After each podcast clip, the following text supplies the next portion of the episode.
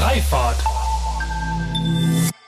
Welcher Modal Split am Ende dabei rauskommt, ist erstmal zweitrangig, weil es letzten Endes darum geht, ähm, wie die Menschen sich dann entscheiden unter den Rahmenbedingungen, dass sie eben ihre, ähm, die, die Implikationen ihrer Verkehrsmittelwahl auf die Allgemeinheit reflektieren. Also so Riesenkreise und vierspurige Straßen kommen ja nicht von alleine, weil die Menschen sich Autos gekauft haben, sondern weil wir, weil wir so Städte bauen, weil wir sie so gestalten. Willkommen zu einer neuen Folge von Freifahrt, dem Interview-Podcast für eine neue und zukunftsfähige Mobilitätskultur. Mein Name ist Sebastian Hofer und hier frage ich mich und meine GesprächspartnerInnen sinnbildlich jede Woche wieder, weshalb es in Holland und Dänemark eigentlich selbstverständlich ist, mit einem Lastenfahrrad unterwegs zu sein und wir hierzulande immer noch kostenlosen Parkraum als Grundrecht verstehen. Mit euch zusammen möchte ich unser aktuelles Verständnis von Mobilität auflösen und an einer wünschenswerten Zukunft unserer Fortbewegung basteln. Von Mikromobilität bis zum Hyperloop. Und deshalb spreche ich mit allerlei klugen Köpfen, die uns auf neue Gedanken und Wege bringen wollen. Wo endet die individuelle Freiheit, wenn es um Nachhaltigkeitsziele einer lokalen oder sogar auch globalen Gesellschaft geht? Wie viel Veränderungspotenzial hat die Digitalisierung und welchen Einfluss haben dem gegenüber erlebbare Räume in Städten und Quartieren, die für Menschen gemacht sind? Und kann es helfen, solche Fragen mit mehr als nur einem Gast zu diskutieren? Immerhin die letzte Frage kann ich direkt selber beantworten, denn für diese Spezialfolge von Freifahrt habe ich mir und euch zur Beantwortung aller anderen Fragen aus verschiedensten Perspektiven eine Diskussionsrunde mit fünf Gästen zusammengestellt. Mit dabei sind Helene Marschall von Fridays for Future, der Leiter des Referats Strategische Planung und nachhaltige Mobilität der Stadt Stuttgart, Dr. Michael Münter, die Co-Geschäftsführerin von Rieson Müller, Dr. Sandra Wolf, als weiteren Gast habe ich Dr. Karl Friedrich Eckert aus der Konzernstrategie zum Thema Nachhaltigkeit und Mobilität der BMW Group eingeladen und zuletzt die stellvertretende Bereichsleiterin für Ressourcen und Mobilität am Öko-Institut Dr. Wiebke Zimmer. Diese Diskussionsrunde ist übrigens eines der Ende des letzten Jahres angekündigten neuen Formate und ich bin froh, als Partner 1 in 9 mit an Bord zu haben. 1 in 9 ist ein Magazin, eine Community, eine Konferenz und allen voran ein digitaler Ort für Zukunftsoptimisten, weshalb ich auch sehr froh bin, dort ein Zuhause für meine Kolumne seit Anfang 2020 gefunden zu haben. Diese Gesprächsrunde haben wir übrigens Ende März als Live-Session aufgezeichnet und auch in Zukunft wird es solche Gesprächsrunden von uns geben. Bevor es losgeht, habe ich diesmal jedoch eine Frage an euch, an mein geschätztes Publikum, denn es geht mal wieder ums Geld. Wie ihr wisst, ist Freifahrt ja einer der wenigen unabhängigen deutschsprachigen Podcasts und deshalb bin ich auf eure Eintrittsgelder angewiesen sozusagen, wenngleich ich bisher zugegebenermaßen noch keine richtig harte Tür vorzuweisen habe. Also, meine Frage an euch ist, wären euch Diskussionsrunden mit solch einer hochkarätigen Besetzung es in Zukunft wert, Freifahrt zum Beispiel per Steady finanziell zu unterstützen? Und als kurze Randinfo dazu, Steady ist eine deutsche Plattform, welche KonsumentInnen von Online-Content und Selbstständigen wie mich ganz einfach zusammenbringt. Den Link dazu findet ihr auch in den Show Notes und ich würde mich freuen, wenn ihr mir dazu eine E-Mail schreibt oder mich auf Twitter oder LinkedIn kontaktiert. Ich bin auf jeden Fall sehr gespannt auf eure Antworten und ihr könnt es jetzt auch sein. Viel Spaß mit dieser ersten Diskussionsrunde Freifahrt für alle. Da wir heute über das Thema Nachhaltigkeit ja sprechen, würde ich direkt mal äh, die Hypothese in den Raum werfen wollen, ob das ähm, der Begriff der Nachhaltigkeit nicht eigentlich schon fast überholt ist und ob ihr den Begriff eigentlich noch hören könnt. Helena, du hast schon den Kopf geschüttelt. Magst du direkt mal starten? Ja, ich kann gerne mal anfangen. Ich habe dieses Semester angefangen, in Lüneburg zu studieren und ähm, die Uni schreibt sich ja irgendwie Nachhaltigkeit groß überall auf die Flaggen und ist irgendwie auch ganz schön und ich finde es voll nett, jetzt zu studieren, aber ich, ja, ich kann, ich kann das Wort einfach nicht mehr hören. Ich finde es so schrecklich. auch noch in jeder Vorlesung erzählt jeder zehnmal von irgendwelchen Nachhaltigkeitstheorien und Gedanken und so weiter. Und ich habe das Gefühl, dass wir eigentlich gar nicht mehr wissen, was das Wort bedeuten. Also ich, also wir Fridays for Future setzen das ganz konkret eben nicht für Nachhaltigkeit ein, sondern für die Einhaltung von 1,5 Grad und für irgendwie gerechte Transition, Transitions in unserer Gesellschaft. Mir ist voll unklar, also sehr, jeder ist jetzt plötzlich nachhaltig und was das bedeutet, ist mir eigentlich ehrlich gesagt nicht klar. Und ähm, ich finde, wir lenken damit ganz oft eigentlich irgendwie davon ab, um, um also von eigentlich, worum geht es denn eigentlich wirklich? Und dann nennen wir alles nachhaltig und sprechen nicht darüber, so werden da jetzt Emissionen reduziert, werden, machen wir so Verkehr irgendwie zugänglicher für alle, so worüber sprechen wir eigentlich. Und ähm, ja, ich habe das Gefühl, wir können vielleicht einfach den, den Begriff irgendwie rauslassen und dann über die irgendwie wirklichen Tatsachen sprechen. Da würde ich gerne einhaken, weil ähm, Nachhaltigkeit schon auch definiert ist. Ähm, und zwar durch vier Komponenten. Und ich bin schon der Auffassung, auch wenn das natürlich ähm, eine sehr hohe Popularität hat, das Wort, aber dass man es inhaltlich äh, befüllt. Und es geht eigentlich um vier Komponenten. Nämlich einmal, dass äh, die individuellen Entscheidungsfreiheiten im Mittelpunkt äh, stehen, aber die eben ergänzt werden, um die Implikationen, die jede individuelle Fre äh, Entscheidung hat, auf die ökonomische, ökologische und ähm, soziale Dimension. Und das kann man auch mit Kriterien hinterlegen und ähm, äh, wird auch gemacht. Und das bin ich schon der Auffassung, dass das das ähm, Maß der Dinge sein sollte für alles das, was wir tun. Und vor allen Dingen, ähm, was die ähm, Transition der Mobilität äh, angeht. Ich sehe schmunzelnde Gesichter. Habt ihr, Wiebke zum Beispiel, hast du da aus Blick der, der Nachhaltigkeitsforschung im eigentlichen Sinne vom Öko-Institut eine, eine Perspektive drauf oder eine Gegenthese? Was heißt eine Gegenthese? Ich meine, es ist schon so, dieses Wort Nachhaltigkeit oder nachhaltig ist jetzt nicht hier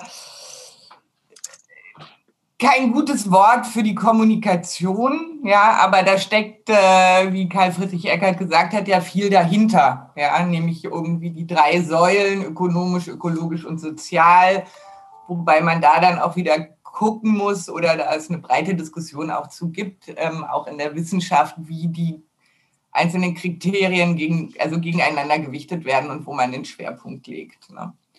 Aber ich kann auch nachvollziehen, wenn man dieses Wort nachhaltige Entwicklung oder nachhaltig einfach ein bisschen schwierig findet, weil das äh, nicht besonders griffig ist, aber schlussendlich genau das ausdrückt, was wir ja erreichen wollen, nämlich dass die zukünftigen Generationen unter den drei Aspekten eben, ähm, dass es da eine Gerechtigkeit gibt auch ich hoffe irgendwie, dass wir heute so, zu einem Ergebnis kommen, wo wir uns trauen, so den Status quo loszulassen, weil mir ist es immer wieder begegnet, wie die letzten zwei Jahre mit Fridays for Future, dass wenn wir über Mobilität sprechen, dass wir irgendwie nur über eine Antriebswende reden oder dass wir noch nicht mal eine Antriebswende wollen, sondern jetzt irgendwie synthetische, weiß nicht was benutzen.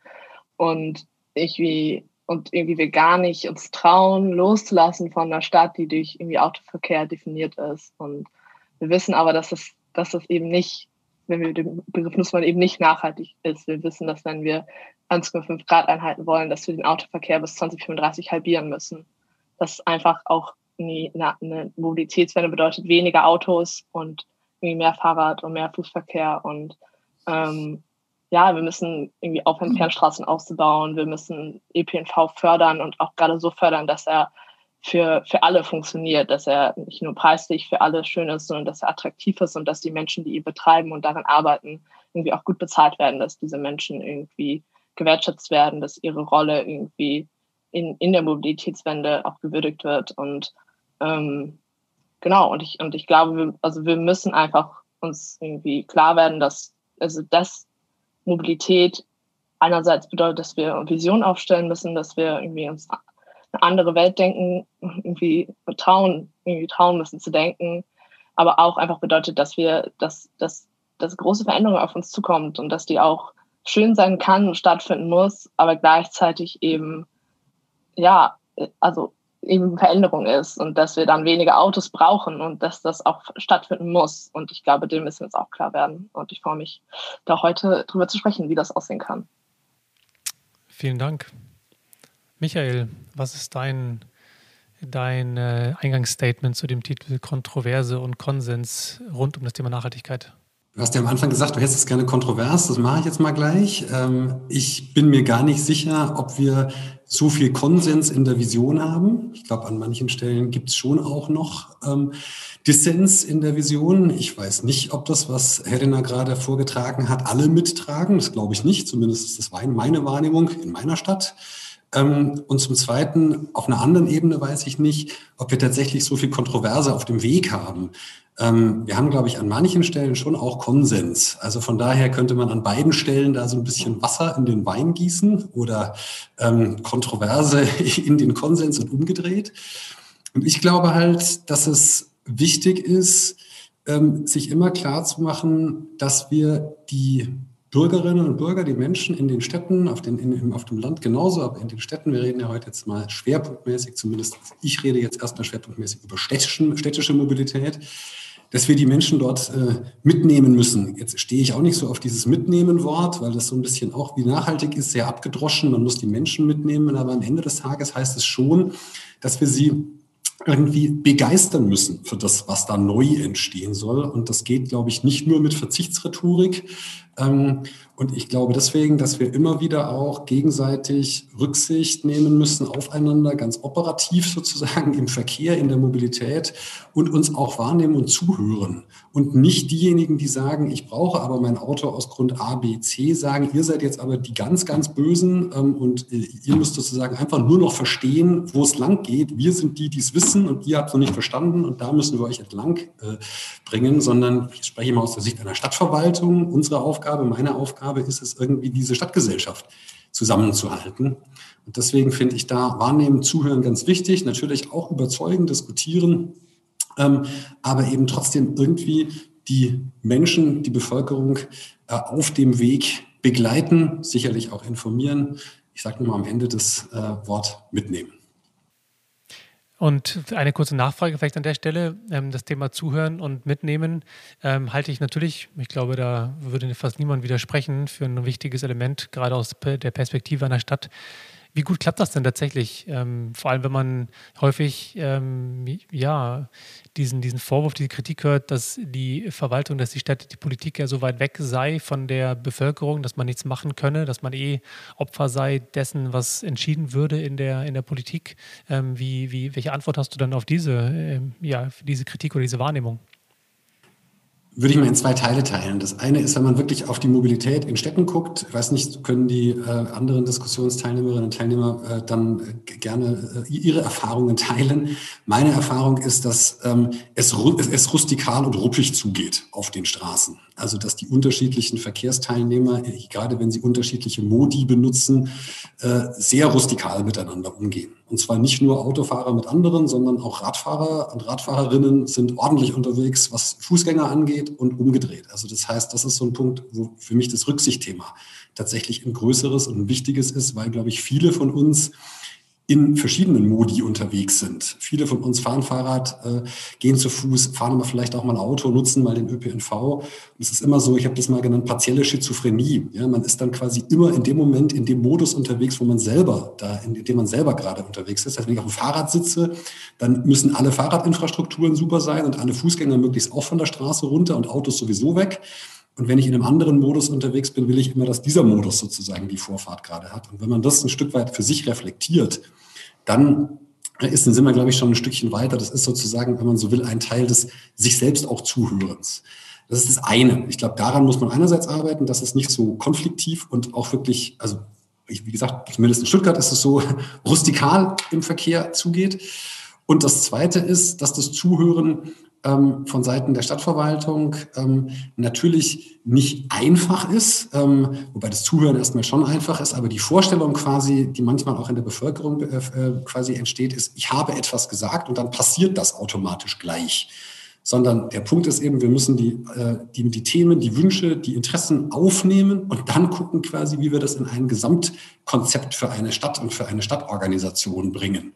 Und da müssen wir, glaube ich, frühzeitig auch klar machen, was geht und was geht nicht und nicht die Erwartung wecken, das tun wir, glaube ich, auch nicht, dass eine Rückmeldung in, in, im Themenfeld A oder im Themenfeld B automatisch dazu führt, dass dieser spezifische Wunsch umgesetzt wird ja aus der Sicht eines E-Bike-Herstellers und wenn man äh, die aktuelle Entwicklung in der Alltagsmobilität, in der wir uns als Riese und Müller ja hauptsächlich befinden, sich anschaut, dann ist für mich schon eine Zukunftshypothese, dass das E-Bike vermutlich äh, einen großen Einfluss haben wird auf die innerstädtische Entwicklung und auch auf äh, das Stadtbild, das wir vorfinden werden.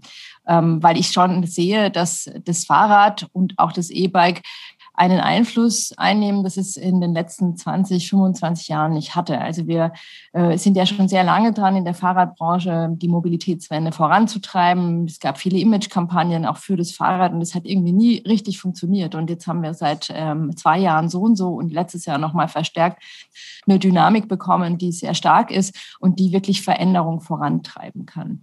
Wir sehen, dass äh, wir in der Lage sind, äh, die Mobilitätswende wirklich voranzutreiben, also nicht nur produktseitig, sondern tatsächlich ähm, Einfluss darauf zu nehmen, wie sich die Stadt der Zukunft entwickeln kann, wie sich der Mensch in dieser Stadt entwickeln kann. Und das ist ein sehr positives Bild, das zu sehen, dass man wirklich auch Einfluss haben kann auf zukünftige Entwicklungen. Und äh, Michael hat es, glaube ich, gerade schon gesagt, Begeisterung ist natürlich ein Schlüssel äh, dafür, dass man Menschen auch zum Umdenken bewegt. Und äh, Helena hat es auch gesagt, es wird eine Zeit der Veränderung sein.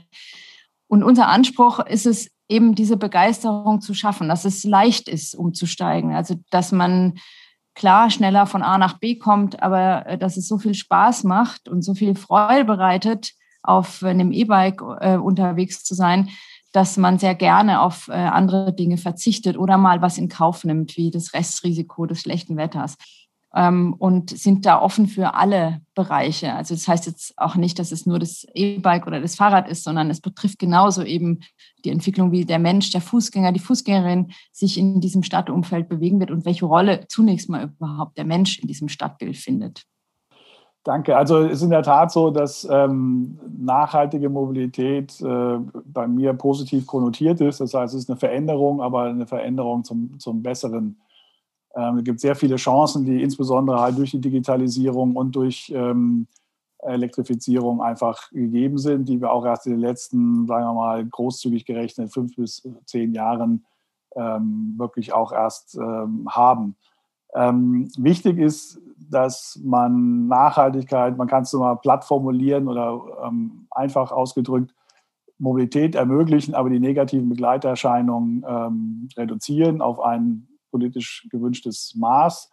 Und das wiederum bedeutet, dass man sich immer wieder auch die Frage stellen muss, welche Ursachen denn diese Fehlentwicklung haben und dann entsprechend diese Ursachen beseitigt. Das heißt also zum Beispiel die Frage stellt, wie können wir die Flächeneffizienz äh, steigern, dass halt äh, der Straßenraum oder öffentliche Raum nicht sehr effizient genutzt ist. Darüber sind wir uns, glaube ich, alle im Klaren. Ähm, dasselbe gilt dann natürlich auch für Staus im Parkraumsuchverkehr und auch Emissionen und Emissionen und viele Dinge mehr. Selbst auch die, die soziale Komponente dürfen wir ja nicht vergessen, die ist ja ein integraler Bestandteil der, des Nachhaltigkeitskonzeptes. Und ähm, ähm, auch da kann man einfach äh, sich fragen, wie man das alles verbessern kann. Ähm, und deshalb geht es sehr stark um Ergebnisse. Also wann ist zum Beispiel die Flächeneffizienz äh, so gesteigert, dass wir sagen können, okay, da ist jetzt nichts mehr rauszuholen. Äh, beziehungsweise wann ist der Parkraumsuchverkehr weg, wann ist der Stau weg, wann sind die Emissionen so, wie sie sein sollen, etc. pp. Ähm, und, und das ist für mich entscheidend, welcher Modal Split am Ende dabei rauskommt, ähm, ist erstmal zweitrangig, weil es letzten Endes darum geht, ähm, wie die Menschen sich dann entscheiden unter den Rahmenbedingungen, dass sie eben ihre, ähm, die, die Implikationen ähm, ihrer Verkehrsmittelwahl auf die Allgemeinheit reflektieren. Ähm, und ähm, das, darauf kommt es letzten Endes an. Ja, die Automobilindustrie und du stehst ja für die BMW Group, hat ja einen großen Einfluss gehabt in den letzten 50, 60 Jahren auf eben so Themen wie Flächengerechtigkeit und eben auch natürlich lokale Emissionen, gesundheitliche Folgen für BürgerInnen, natürlich auch Sicherheitsrisiken, Unfalltote und so weiter und so fort. Alles Folgen sozusagen einer Erfindung, die wir ja doch sehr toll finden und auf Basis derer wir viel unseres, äh, unseres Lebens in Deutschland aufgebaut haben. Ähm, was antwortest du denn, wenn ähm, du die Frage bekommst, wie ausgerechnet ihr jetzt helfen helfen sollt, diese äh, Missstände oder diese Probleme wieder in Gegens, ins Gegenteil umzukehren? Naja, die, die Probleme entstehen ja nicht durch das Auto per se, sondern äh, gibt ja Ursachen für diese Dinge. Also warum ist das Auto so, so attraktiv? Das hat natürlich mit Systemeigenschaften zu tun. Das hat damit zu tun, dass es die Autoindustrie schafft, äh, Begehrlichkeiten zu wecken. Ähm, das heißt halt, Menschen wollen halt das Auto haben. Ähm, es hat aber auch natürlich externe ähm, Gründe, nämlich es hat viel mit Siedlungs- und Regionalplanung zu tun, Stadt- und Regionalplanung. Ähm, wir, wir, wir bauen unsere Städte ähm, mit, mit Fußgängerzonen, die auf Monokultur ausgerichtet sind. Gleichzeitig äh, wird der ÖPNV radial auf den, auf den Stadtmittelpunkt gelenkt.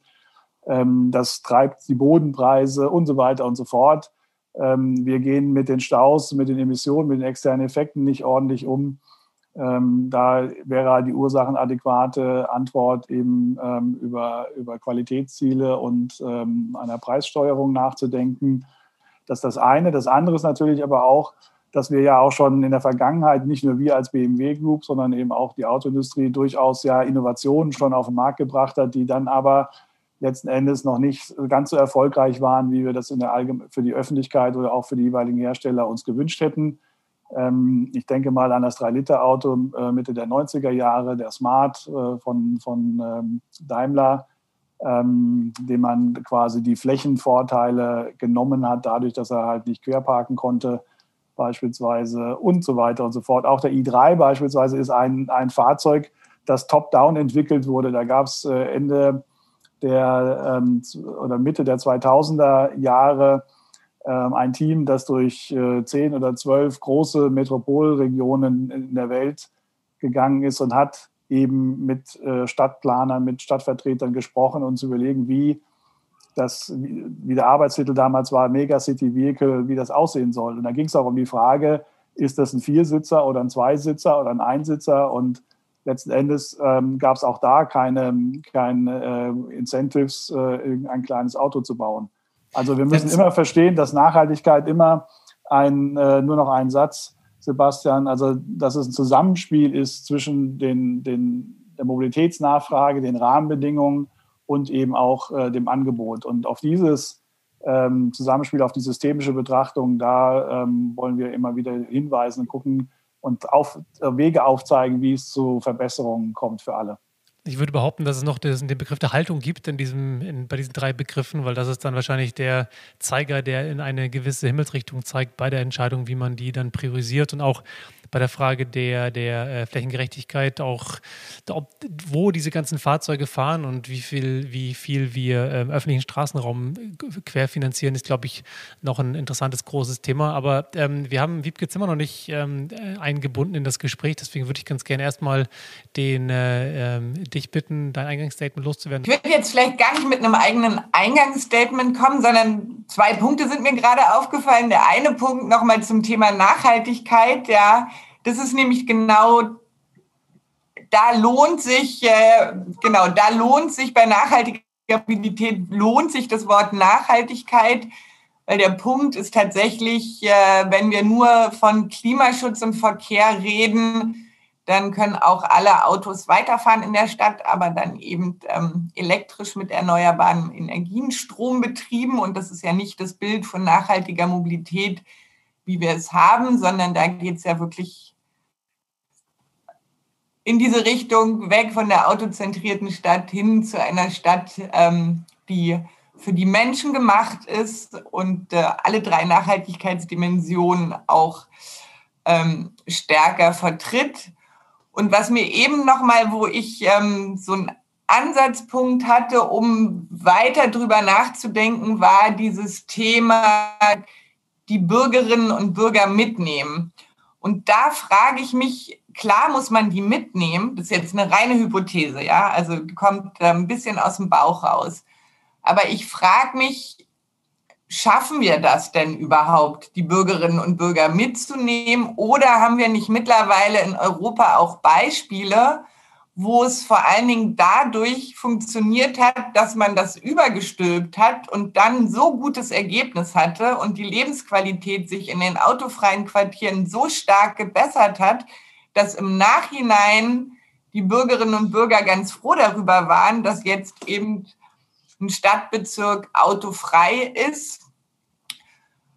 Und was möglicherweise nicht funktioniert hätte, wenn man versucht hätte, die Bürgerinnen und Bürger mitzunehmen. Das funktioniert vielleicht schon über einen sehr langen Zeitraum. Die Beispiele gibt es ja auch, wo man peu à peu immer einen Schritt weiter geht. Aber die Frage ist schon, haben wir noch 30 Jahre Zeit, um damit zu warten, die Mobilitätswende gerade eben in den Städten in Deutschland ähm, so weit zu bringen, dass äh, die über alle sozialen Gruppen hin gleichsam ähm, genossen werden kann.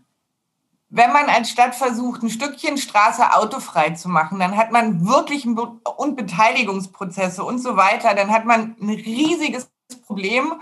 Und wenn man das dann am Ende geschafft hat, hat man ein Stückchen Straße autofrei, das ist irgendwie schön und gut aber es lässt dann noch lange nicht nachhaltige Mobilität wirklich erlebbar und fühlbar machen.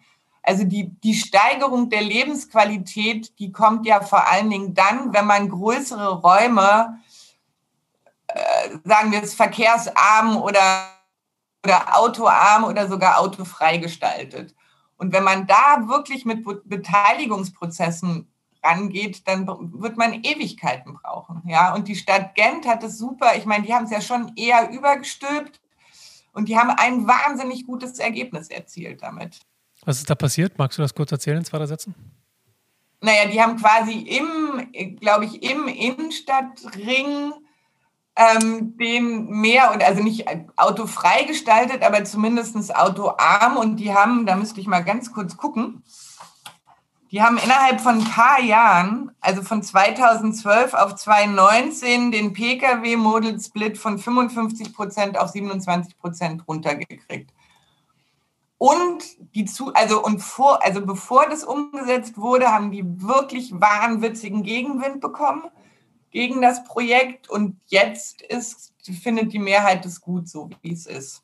Und die haben komplett, ja, weiß ich nicht, Parkplätze, also wirklich so den öffentlichen Raum halt auch umgestaltet, ne? In Grünflächen, Spielplätze, Fahrradwege, Fahrradabstellplätze und so weiter umgestaltet. Also es gibt so ganz beeindruckende Vorher-Nachher-Bilder davon, wo man denkt so, ja, so hätte ich es ehrlich gesagt auch lieber vor meiner Wohnungstür. Ja, einer der Gäste, Booker Thorn, hat auch kommentiert, dass er das, was äh, Michael gesagt hat, nämlich das Storytelling zur Verkehrswende, als relevantes, ähm, ja, relevanten Bestandteil sieht und er weist nochmal darauf hin, dass man auch ähm, deutlich machen muss, auch visuell ähm, alle verschiedenen Lebenslagen, Gruppen zu adressieren, die unter anderem auch Skepsis mitbringen oder eben wo Verlustängste herrschen. Auf jeden Fall ein wichtiger ähm, Kommentar zu der Stelle und mein Gedanke dazu ist häufig, dass diese, diese, ähm, dieses Erlebnis ähm, von Räumen, die von jetzt klassischem Autoverkehr ähm, gelöst werden, nur ja, erlebt werden muss. Man kann das nicht antizipieren. Und ähm, deswegen sind die Verkehrsversuche, die wir haben, glaube ich, das A und O. Und interessanterweise ist so, dass dass ja in dem Moment, wo man erlebt, was es, was es macht, wie ein Beispiel von Gent oder ähm, jetzt in Oslo beispielsweise ist ja auch oder Kopenhagen, Amsterdam als zwei klassische Beispiele, was für eine Lebensqualität damit einhergeht, ist, äh, glaube ich, ein wesentlicherer Treiber, als immer nur darüber zu sprechen. Weswegen ich auch manchmal selber die Frage stelle, ob das, was wir hier tun, nämlich darüber zu sprechen, eigentlich irgendeinen Mehrwert mit sich bringt, der ähm, über das gute Gefühl bei den 90 Minuten hinausgeht. Dann würde ich direkt mal ein nächstes Thema starten wollen, und zwar ähm, Begeisterung und Veränderungspotenzial hängt ja ganz häufig auch mit Vorbildern zusammen. Und ähm, Vorbilder im Alltäglichen können ja, rangiert ja von ähm, Stars und Sternchen, die man so kennt, aber halt auch Instagram-InfluencerInnen, die ähm, in irgendeine Richtung influenzen. Und ähm, ich merke, dass das in meinem Umfeld etwas ist, was schon relativ hm, starken Einfluss hat, vielleicht sogar mehr Einfluss als auf als noch manch andere ähm, Institutionen oder Quellen, die wir sonst so kennen. Und deswegen wäre so vielleicht auch die Frage mal Richtung, Richtung Stuttgart an Michael gerichtet, welche, ähm, wie du den Begriff der, der Vorbildfunktion siehst, aus Sicht einer Stadt ähm, verändertes Mobilitätsverhalten zu, zu ermöglichen. Aber gibt es verschiedene Aspekte, die ich ähm, benennen würde. Das eine ist natürlich, dass man als Stadtverwaltung selber ähm, dort, wo es möglich ist oder wo man aktiv ist, tatsächlich auch Vorbildfunktionen übernehmen sollte oder übernehmen kann. Ähm, das äh, sind verschiedene, verschiedene Rahmenbedingungen, die da eine Rolle spielen. Also ich kann das jetzt bei uns beispielsweise in der Landeshauptstadt Stuttgart sagen. Wir stellen derzeit, das mag jetzt die manche noch nicht zufriedenstellen, äh, aber wir stellen unseren Fuhrpark ähm, vollständig auf äh, batterieelektrische Fahrzeuge um. Wir gucken auch an den Stellen, ähm, brauchen wir tatsächlich noch so viele Fahrzeuge, wie wir äh, derzeit haben. Ähm, haben auch äh, das Carsharing geöffnet für die ähm, städtischen Beschäftigten. Ein unerwartet schwieriges Thema, ehrlich gesagt, weil da 35 äh, rechtliche Fragen dranhängen, die nicht immer so einfach zu beantworten sind. Da sind äh, wir ja in der, äh, in der deutschen äh, Regulation, Regulatorik äh, durchaus vorne dran, sozusagen viele, viele Rahmenbedingungen zu schaffen, die man dann einhalten muss, bevor ein städtischer Beschäftigter ein Carsharing-Fahrzeug benutzen kann. Ähm, zumindest ist es bei uns so. Ähm, aber das ist so eine Vorbildfunktion. Man kann natürlich nicht den Leuten sagen, kauft euch Elektrofahrzeuge ähm, oder überlegt, ob ihr damit unterwegs seid, sondern man muss es auch tatsächlich selber tun. Das versuchen wir auch an anderen Stellen. Wir haben ja ein sehr, sehr großes, ähm, beispielsweise ein sehr, sehr großes Lastenradförderprogramm bei der Stadt Stuttgart.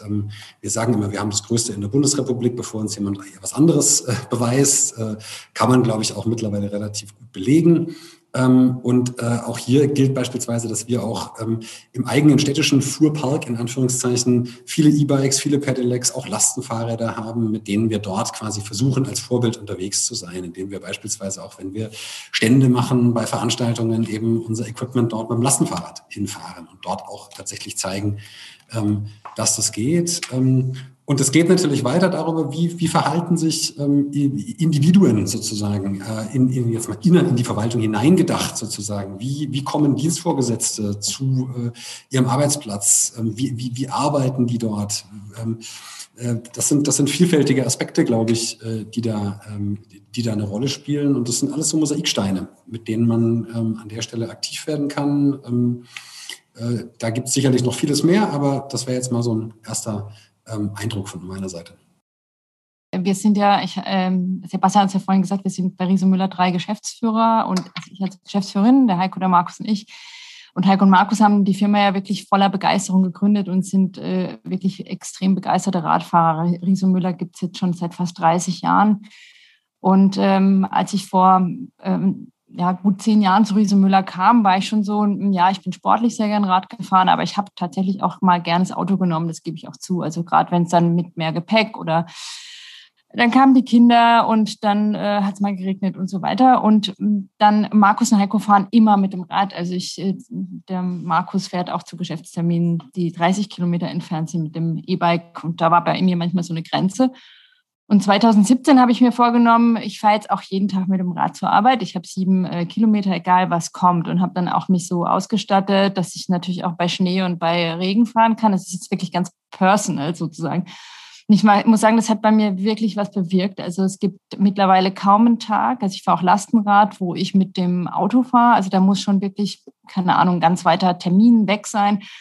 Und das hat bei mir diese Begeisterung ausgelöst, dass wenn mal ein Tag ist, wo ich vielleicht wirklich den Schweinehund nicht überwinden kann, weil es Graupelschauer hat, dann komme ich eigentlich in der Firma an und sage, oh, das war jetzt doof. Das war jetzt nicht besser, als mit dem Rad durch den Wald zu fahren. Ja, also diesen Moment zu haben, durch den Wald oder auch durch die Stadt zu fahren. Für mich ist immer der Wald äh, das ist ein Platz, wo ich einfach regeneriere. Aber in Städten sind es dann gute Plätze, wenn man sieht, es ist, ist clever gemacht, es ist durchdacht und man hat sich was da dabei gedacht und äh, um Dinge zu vereinfachen, dass Begeisterung entstehen kann. Und ähm, das ist, glaube ich, das, was, was man muss das erleben. Man muss sagen, es muss die bessere äh, Lösung sein. Das kann für jeden, das kann ja jeder für sich selbst entscheiden, ob das dann auch zu Fuß gehen ist. Aber ich kann nur von meinem E-Bike-Erlebnis berichten. Es gibt kaum Limits. Also mit dem Lastenrad kann man mittlerweile vom Baumarkt bis zu zwei, drei Kindern transportieren. Es gibt einfach kaum noch einen Grund, innerstädtisch mit dem Auto zu fahren. Ähm, und was mich wirklich freut, ist, dass wir mit dem Fahrrad in dieser Pandemie, die so schlecht und negativ besetzt ist, auch positive Impulse setzen konnten. Und äh, es gibt ja auch viele ähm, Pop-up-Bike-Lanes, die Städte schon im Kleinen und in kurzer Zeit tatsächlich verbessert haben. Und das muss sich transformieren. Man da muss da dranbleiben, auch wenn es mal unangenehm wird. Ne? Also es war für mich auch unangenehm mit hier in der Firma anzukommen, total durchnässt. Und dann habe ich halt mir beim nächsten Mal überlegt, was, was, kann ich optimieren? Und so gehen wir auch an unsere Produkte ran. Was können wir optimieren, dass es eben, dass ich keine äh, nassen Schuhe bekomme, dass ich äh, keine kalten Hände habe, dass ich sicherer fahre. Und das löst Begeisterung aus. Also jetzt mal ganz aus der Praxis berichtet, wie es mir ergangen ist und dass es ein paar Monate oder sogar Jahre gebraucht hat, bis ich jetzt sage, ja, ich ja, der Markus Riese kommt, glaube ich, noch ein paar Mal öfter als ich mit dem Fahrrad, aber wir sind schon sehr gleich auf. Helena, du hattest, glaube ich, noch einen Beitrag, oder? Ja, ich habe äh, letztes Jahr in Berlin gewohnt und da war irgendwie für ein paar Monate eine Brücke gesperrt, die beim Landwehrkanal war. Und dann haben abends da Menschen immer Klaviere hingeschoben auf so Rollen und haben da Kerzen hingestellt und saßen irgendwie auf dieser Brücke. Und da ist halt sonst immer Verkehr lang gefahren. Und ich weiß, irgendwas haben die da repariert oder so. Die war auf jeden Fall abgesperrt und haben sich irgendwie Menschen wieder diesen Raum zurückgeholt. Und da war jetzt irgendwie, der war gar nicht irgendwie besonders umgebaut oder so. Die Leute haben dort irgendwie Kisten und Rasenstühle und so mitgebracht und haben sich da halt hingesetzt. Und ich fand es so schön, weil einfach direkt irgendwie offensichtlich geworden ist, wie viel so Gemeinschaft entstehen kann und wie viel so Kultur und so, so ja, gemeinsamer Raum gestaltet werden kann, wenn es irgendwie, wenn er irgendwie nicht mehr von, von Verkehr und von Autos so aufgenommen wird und wenn da irgendwie dieser Raum wieder so zurückerobert zurückerobert werden kann. Und es war einfach irgendwie, waren dann so richtig schöne Sommerabende einfach auf dieser Brücke und dann war sie irgendwie irgendwann wieder auf und dann sind da auf zwei, drei Spuren irgendwie Autos wieder lang gefahren und es war echt irgendwie richtig traurig. In Holland haben sie, habe ich gelesen, jetzt während der Wahl äh, Wahlurnen aufgestellt, die dann auch mit dem Fahrrad direkt erreichbar waren. So eine Art Drive-Thru quasi äh, für, äh, für Fahrräder. Das fand ich, fand ich bemerkenswert, weil es hat so dieses Element der Holländer, ja, nicht viel drüber reden, sondern einfach äh, Positives machen. Und ähm, natürlich ist das Thema Fahrrad da wahrscheinlich mehr schon in deren DNA integriert, aber das fand ich ein sehr, sehr positives Beispiel, was tatsächlich Vorbildcharakter hat. Ähm, wir haben hier auch eine Frage von Lukas Bergmann, der fragt, ob es eben Grenzen an nachhaltig, nachhaltigen Mobilität gibt, wenn wir immer mehr und mehr physische Produkte auf den Markt werfen. Und dann haben wir, wahrscheinlich geht die Frage so ein bisschen Richtung Sandra und Richtung Frieda. Ähm, wie seht ihr das? Ich sehe da ehrlich gesagt keine Grenzen grundsätzlich, nur, sondern nur Veränderungen. Also natürlich gibt es Limitationen, denn die Fläche ist nun mal einfach begrenzt, die kann man nicht beliebig äh, oder gar nicht verwehren. Von, ähm, und, oder auch bei den Emissionen ist es ja so, es gibt ein klimaneutrales äh, CO2-Budget und ähm, das sind einfach Randbedingungen. Das hat aber nichts damit zu tun, dass die Mobilität irgendwie begrenzt wäre, sondern ähm, die entwickelt sich ja weiter. Es gibt immer wieder neue Ideen und, ähm, und, und Möglichkeiten. Und letzten Endes äh, geht es ja nur darum, äh, die Mobilitätsbedürfnisse der Menschen zu erfüllen und immer wieder unter neuen Knappheitsbedingungen und mit neuen Innovationen. Es geht nicht um das Automobil, es geht auch nicht um das, den ÖPNV, sondern es geht nur darum, die Menschen ähm, sozusagen ähm, mobil zu halten, so dass sie sagen, ja, das ist in Ordnung in, in dem Rahmen. Jetzt könnte man ja aber, glaube ich, an der Stelle, ich interpretiere mal, was er jetzt gemeint hat mit der Frage, aber wenn man jetzt den Cradle-to-Cradle-Ansatz oder Well-to-Well-Ansatz von Ressourcenverbrauch für Mobilität mit einbezieht, dann würde ich sagen, ist deine Aussage, weiß ich nicht, dann ähm, sollte man schon gucken, okay, was brauche ich denn, um jetzt quasi mich als irgendwie 85 Kilo Menschen von A nach B zu bringen? Ist dort ein Auto verhältnismäßig? Ist dort ein Fahrrad verhältnismäßig? Ist ÖPNV die richtige, die richtige Wahl dafür? Also ich glaube, dieser Ansatz ähm, ist, kann man, den darf man nicht vergessen. Nee, aber das ist ja genau das, um was es da geht. Also jeder muss das für sich entscheiden und jeder kann das nur für sich entscheiden, ähm, was, was ähm, da die beste Option ist. Und ähm, der, der Punkt ist halt, dass, dass Mobilitätsentscheidungen ja multidimensional sind. Es geht ja eben nicht nur um eine Frage, jetzt Flächenanspruchnahme, da ist der eine halt so gestrickt, dass er halt auch bei Wind und Wetter mit dem Fahrrad fährt und der andere halt nicht. So, und dann wählt der andere halt eine andere Option als der, der eine sozusagen. Und das muss man in einer Demokratie dann auch aushalten. Entscheidend ist nur, dass wir eben ähm, die Leitplanken halt definieren und sagen, dort, wo die, die Allgemeinheit negativ beeinflusst ist, da müssen wir entsprechende Spielregeln definieren, aber ansonsten die, die Mobilitätsentscheidung den Menschen halt überlassen. Und das ist übrigens jetzt auch nichts Neues. Das ist im Grundgesetz äh, seit 1949 an prominenter Stelle, nämlich in Artikel 2, schon so angelegt. Und das müssen wir nur leben. Wir haben kein Erkenntnisdefizit, wir haben nur ein Umsetzungsdefizit, nämlich quasi die Löcher zu stopfen, die dazu führen, ähm, dass wir eben nicht nachhaltig unterwegs sind. Lukas schreibt gerade, Lukas Bergmann, der Mensch ist egoistisch. Wie kann man ihn denn alleine entscheiden lassen? Naja, nochmal, es geht, also Artikel 2 Grundgesetz heißt, jeder soll nach seiner Fasson glücklich werden, aber dann, wenn er die Rechte Dritter und halt auch der Allgemeinheit beeinträchtigt, äh, dass dann die Gesellschaft dafür allgemeine Regeln definieren muss. Also jeder kann eine Party feiern, aber wenn er sozusagen jede Nacht zum Tage macht und die, die Nachbarn äh, am Schlaf stört und hindert, äh, dann, dann geht es halt nicht. Da muss man da ein Optimum halt finden. Und so gilt es, dieses Bild übertragen halt auf nachhaltige Mobilität genauso, also auf die Flächenanspruchnahme, äh, Emissionen und Emissionen und so weiter. Und diese Spielregeln ähm, müssen wir halt als Gesellschaft definieren. Und wir haben sie in der Vergangenheit nicht gut definiert. Hätten wir sie gut definiert, dann hätten wir diese Ineffizienzen nicht und wir hätten das klimaneutrale Niveau schon erreicht und so weiter und so fort. Was würde denn gut definieren heißen? Beispiele. Naja, man muss halt sich überlegen, was Nachhaltigkeit bedeutet. Also äh, wir haben ja Emissionsgrenzwerte und die müssen eingehalten werden. Ja? Ähm, wir haben CO2-Ziele, also das klimaneutrale Budget muss halt muss die Wissenschaft dann mal benennen für Europa und dann muss man dieses klimaneutrale Budget ähm, versteigern. So, das sind alles die Dinge, die, die gemacht werden müssen. Und auf, dem, auf der Ebene müssen wir diskutieren, wo wir hinwollen. Dasselbe gilt für den Verkehrsfluss, für die Flächeneffizienz. Man kann sich ja gut vorstellen, wir haben das ja in unseren ganzen Nachbarschaftsprojekten äh, rausgekriegt, dass halt ähm, zwischen, sagen wir mal, 35 und 65 oder 60 Prozent der Pkw-Besitzer in Innenstädten ihr Auto so selten nutzen, dass man sie durchaus mit Multimodalität äh, begeistern kann. Und dann hat man, wenn man das halt ausschöpfte, äh, schon allein durch, durch eine ganz einfache ähm, ähm, Maßnahme die Hälfte der Parkplätze freigeschaufelt für andere Zwecke. So. Und ähm, das kann man doch alles wunderbar machen. Das hat aber nichts mit dem Auto zu tun und nichts mit dem ÖPNV, sondern erstmal damit, wie man die Mobilitätsbedürfnisse der Menschen unter den Randbedingungen der, der Nachhaltigkeit am besten erfüllt. Und dann ist alles gut.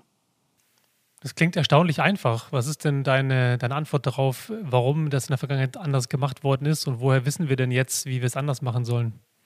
Also ich glaube, das, das Know-how äh, ist schon länger da. Also ich meine, ähm, ähm, daran hängt es nicht, sondern wir haben der, der Schritt quasi vom Status quo in eine nachhaltige Welt, der war früher einfach sehr, sehr groß, mit vielen Friktionen ähm, ähm, verbunden. Und äh, jetzt ist ja so, dass das digitale Zeitalter, wenn man mal ehrlich ist, ähm, so richtig erst mit dem iPhone vor, äh, vor was ist jetzt 14 Jahren her, äh, begonnen hat ähm, und die Digitalisierung ähm, auch die Mobilität durchdringt zusammen mit der Elektrifizierung ist es halt möglich, dieselbe Mobilitätsqualität mit weniger Emissionen, mit, auf geringerer Fläche äh, zu organisieren. Ja? Und das ist halt eine Riesenchance, die hat es halt früher nicht gegeben. Und früher hat man, weil es dann so war, sich in Ausweichstrategien äh, verlegt. Da kann, konnte man immer sagen, ja, wir, wir haben ja was gemacht. Aber dass, dass die analogen Strategien eben nicht zum Erfolg geführt haben, das sieht man ja in jeder Stadt. Es gibt ja keine Stadt, die wirklich sagen kann, wir haben die, die, die Probleme alle gelöst und wir haben die lebenswerte Stadt und wir haben alle Nachhaltigkeitsthemen erledigt. Das gibt es ja nicht. Und deshalb muss man jetzt sich halt überlegen, welche Chancen wir jetzt haben durch die Digitalisierung, A und B, weil sich eben auch die Mobilitätsbedürfnisse verändert haben. Ich hatte ja schon gesagt, früher war es Usus, dass man mit 18 den Führerschein machte und sich ein Auto gekauft hat. Und wir erleben das in den, in Dialogen mit diesen äh, Anwohnern in den äh, Quartieren in Berlin, Hamburg oder auch in München, dass ich gesagt habe, ja, das haben wir halt gemacht, steht, auf der, steht vor der Straße. Ich zahle ja auch nichts dafür. Ja, das sind 10 Euro in Berlin pro Tag, äh, pro, pro Jahr und in München halt 30 Euro. Und äh, dann, dann ist die Rechnung relativ klar. So, und wenn wir aber das organisieren, dass, ähm, dass halt ähm, die Verbesserung erlebbar wird und äh, dieser Wandel stimuliert wird, dann glaube ich, ist das der bessere Weg übrigens als äh, paternalistisch über die Köpfe weg der Leute einfach als Expertengremium eine, eine, eine politisch korrekte Mobilität vor die Tür zu setzen. Das ist in der Demokratie nicht vorstellbar. Paternalismus ist natürlich nichts. Ja, gerne, Michael. Ja, da würde ich jetzt aber an zwei Stellen kurz widersprechen wollen. Mache ich ungern, Karl Friedrich Eckert. Ja, muss, ich sehr, sehr trotzdem, muss ich aber an der Stelle trotzdem mal tun. Genau. Also zum einen glaube ich, dass an vielen Stellen, das ist zumindest meine Lebenserfahrung jetzt aus den letzten Jahren hier, die Probleme ganz operativ praktisch sind. Also das heißt, warum schaffen Leute ihr Auto nicht ab? Sie schaffen es deswegen nicht ab, weil sie ihre Joggingklamotten hinten äh, im, im Kofferraum drin haben und keinen Bock haben, die Joggingklamotten jedes Mal den dritten Stock raufzutragen und dann wieder runter. Gibt schöne Studien dazu zur Carsharing-Nutzung Großbritannien, USA, Deutschland und die Bereitschaft, ähm, Fahrzeuge abzuschaffen, real abzuschaffen und nicht nur ergänzend dazu noch Carsharing zu benutzen, ist in Deutschland am niedrigsten. Weil die Leute ihr Auto auch als Wohnzimmer empfinden. Ja, da kann ich einen Kaffeebecher hinstellen, da kann ich irgendwie meine Musik hören und sonst irgendwas. Und ähm, äh, deswegen haben wir ja in, in, in, äh, in, in Deutschland zwar eine intensive Carsharing-Nutzung, aber eben eine vergleichsweise geringe Abschaffungsquote von individuellen PKWs. Also da habe ich noch keine Lösung sozusagen, wie das funktioniert. Das ist auch so ein Punkt aus der Kategorie mitnehmen. Ja, wir wollen den Leuten jetzt ja auch nicht anbieten, dass wir überall Postboxen auf die Straßen nageln, wo sie dann ihre Joggingklamotten reinstellen können. Also das ist, glaube ich, noch eine Geschichte, die da ähm, eine Rolle spielt. Das Zweite ist, dass was du beschrieben hast, Karl Friedrich, aus, aus ich kenne ja euer Projekt in Hamburg und sowas, das ist natürlich alles Häuserkampf und Nahkampf. Ja? Also das heißt, da reden wir ja wirklich über Kleinstquartiere, ja. die mit einem unglaublich hohen Aufwand, äh, sicherlich alles super, super gut gemacht, aber sozusagen die Individualbeatmung einzelner Quartierselemente. Äh, Wenn wir das uns als Stadtverwaltung vorstellen, das kann kein Mensch zahlen und das kann auch kein Mensch leisten. Ähm, und da brauchen wir, glaube ich, schon nochmal andere Herangehensweisen. Ich glaube, es ist trotzdem wichtig, weil natürlich sowas modellhaft zeigt, dass es geht. Und wenn da Leute, da sind wir beim Storytelling, erzählen, hey, guck mal, ich habe auch lange gedacht, ich, das ist alles irgendwie schwierig und geht nicht. Und dann habe ich dieses und jenes Angebot bekommen und deswegen habe ich es dann doch gemacht. Ich habe es mal ausprobiert. Ähm, aber ähm, da ist sozusagen die, die, die, die, die Größenordnung, über die wir reden, ist eine, die für eine Stadt, jetzt ist ja Stuttgart noch eine mittelgroße Stadt, äh, also in Deutschland eine große Stadt, aber im europäischen Vergleich im Grunde ja eine mittelgroße Stadt. Ähm, das ist was, was wir dann quasi an der Stelle nicht leisten können. Und einen ganz kurzen Punkt noch dazu, was Wiebke Zimmer vorhin sagte, zu, äh, zu dem Beispiel Gent. Ja, du hast da gesagt, Wiebke, da gab es einen wahnwitzigen Gegenwind. Also zumindest in Stuttgart ist es so, dass wir für bestimmte Dinge auch noch äh, Gemeinderatsbeschlüsse brauchen. Und der wahnwitzige Gegenwind ist ja keiner, der nur auf der Straße weht, sondern der weht ja auch in Gremien. Und es hilft ja nichts, wenn ich als Verwaltung sage, mache ich mal, weil am Ende brauche ich einen Gemeinderat, der mir Geld äh, zur Verfügung stellt und der auch Planungen absegnet. Und deswegen ist beispielsweise dort sowohl auch das Mitnehmen der Bürgerschaft wie auch das Mitnehmen der Politik, ähm, der, der, Entscheider wichtig. Ähm, das nur als Anschätzung an der Stelle. Naja, ich will nochmal Michael widersprechen. Und zwar, äh, natürlich ist es nicht so, dass man das jetzt in jedem kleinen Stadtquartier machen muss, sondern es geht darum, natürlich anhand, an, anhand mehrerer Beispiele ähm, einfach diesen, diesen Gridlock aufzulösen und dann letzten Endes skaliert man das natürlich über, über entsprechende Regularien. Also ähm, man muss dann halt auch sehen, dass ähm, wenn man den Stau und den Parkdruck und die Flächen wegkriegen will und Flächeneffizienz steigern will, wird man wohl nicht ganz umhin kommen, über eine Preissteuerung nachzudenken. Und die mache ich ja nicht in jedem Stadtquartier einzeln, sondern das mache ich halt idealerweise im ganzen Stadtgebiet. So, das eine ist ja damit, quasi jetzt. Und damit, und damit stimuliere ich ja unheimlich viele ähm, Innovationen. Und diese, diese Quartiersprojekte, die haben einfach den Vorteil, erstens, das exemplarisch zu zeigen, dass man einfach Mut hat, äh, dass, es dass es nachher besser ist als vorher, dass die Leute begeistert sind und vor allen Dingen, dass man feststellt, dass in der, in der Bevölkerung im Zweifel mehr Progressive sind, äh, als, was man, als man sich das in der Politik und der Verwaltung vorstellen kann. So, und das soll ja Mut machen, das zu generalisieren. Aber das Top-Down den Leuten zu oktroyieren und sagen, wir wissen, was gut für euch ist, das lehne ich komplett ab. Das ist kein äh, Modell für eine demokratische Gesellschaft, so wie ich sie verstehe. Das kann man in China machen, aber nicht in, in äh, Europa. Das äh, ist, glaube ich, nicht der richtige Weg. Was ich noch ergänzen wollte gerade ist, ähm, dass man nicht jedes einzelne Quartier berücksichtigen müsste. Da habe ich mir gedacht, warum eigentlich nicht? Denn Schließlich haben Quartiere unterschiedliche Charakteristika, auch verschiedene Städte haben unterschiedliche Charakteristika. Und wenn wir jetzt sozusagen auf der einen Seite ähm, mit statistischen äh, Zielgrößen oder vielleicht mit Statistik rangehen, ähm, erfüllt das ja nicht die Idee der Nutzerzentrierung. Wenn ich jetzt mal Nutzer nicht als Individuum sehe, sondern als Quartier, dann wäre es doch viel zielführender zu sagen, wir haben jetzt hier ein Quartier, welches eine spezielle Charakteristik hat aufgrund der Geografie, aufgrund der Bevölkerung, aufgrund der Einkommensdichte und so weiter und so fort. Und wir müssen genau für dieses Quartier Lösungen finden, weil wir sonst wieder anfangen, ähm, ja, Angebote und Lösungen über dieser Stadt, über den Quartier abzuwerfen und zu sagen, ja gut, unser Ziel ist es ein Modal Split, unser Ziel ist es vielleicht irgendwie auch eine Art Verkehrsflowoptimierung. Also alles sehr technische Herangehensweisen, die eigentlich, und da haben wir vorhin auch schon drüber gesprochen, den Mensch nicht ins Mittelpunkt stellen.